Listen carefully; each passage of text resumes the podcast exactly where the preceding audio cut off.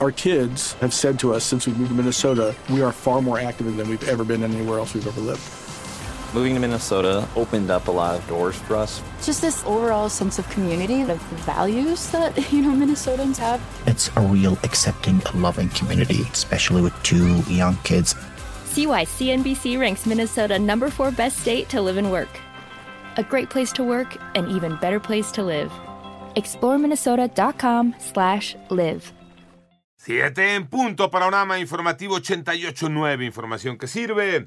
Yo soy Alejandro Villalbazo en el Twitter y en TikTok, arroba Villalbazo13. Es martes 10 de enero. Iñaki Manero. A esta hora, el eh, nuevo Consejo Técnico de la Facultad de Derecho de la Universidad Nacional Autónoma de México decidió instruir a la Comisión de Ética que determine el procedimiento disciplinario que será aplicado a Marta Rodríguez Ortiz, quien fungió como asesora de varias tesis, entre ellas la de la ministra Yasmín Esquivel Moza, acusada de plagio.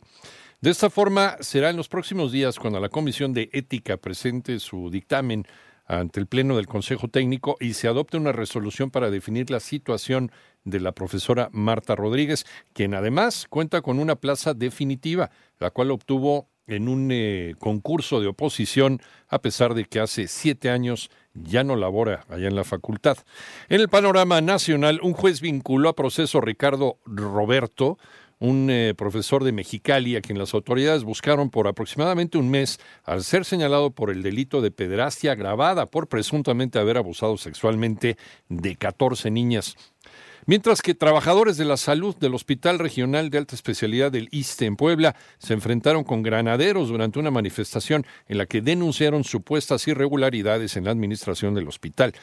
Y jóvenes eh, de la UNAM que protestaban por el choque de trenes de la línea 3 del metro denunciaron la desaparición de una joven identificada como Abigail Navarro. Ella, señalan, fue detenida y golpeada por mujeres policías durante la manifestación en inmediaciones del metro Taxqueña.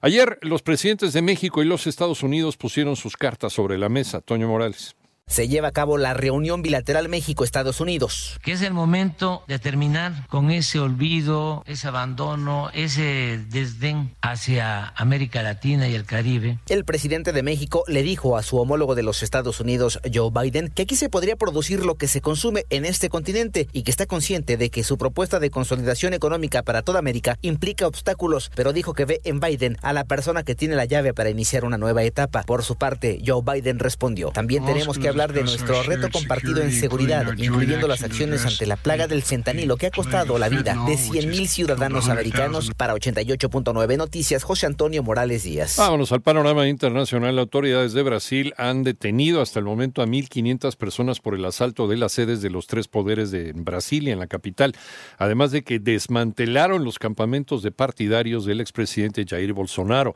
En tanto, cuando menos 17 personas han muerto en Perú tras enfrentamientos entre y policías en el sexto día de protestas en contra de la presidenta Dina Boluarte y el Congreso de la República. Ayer, un terremoto magnitud 7.9 sacudió Indonesia, por lo que fue emitida de manera inmediata una alerta de tsunami para las islas cercanas al epicentro. Algunos reportes dieron cuenta que el movimiento telúrico logró percibirse en algunas zonas de Australia, como la ciudad de Darwin.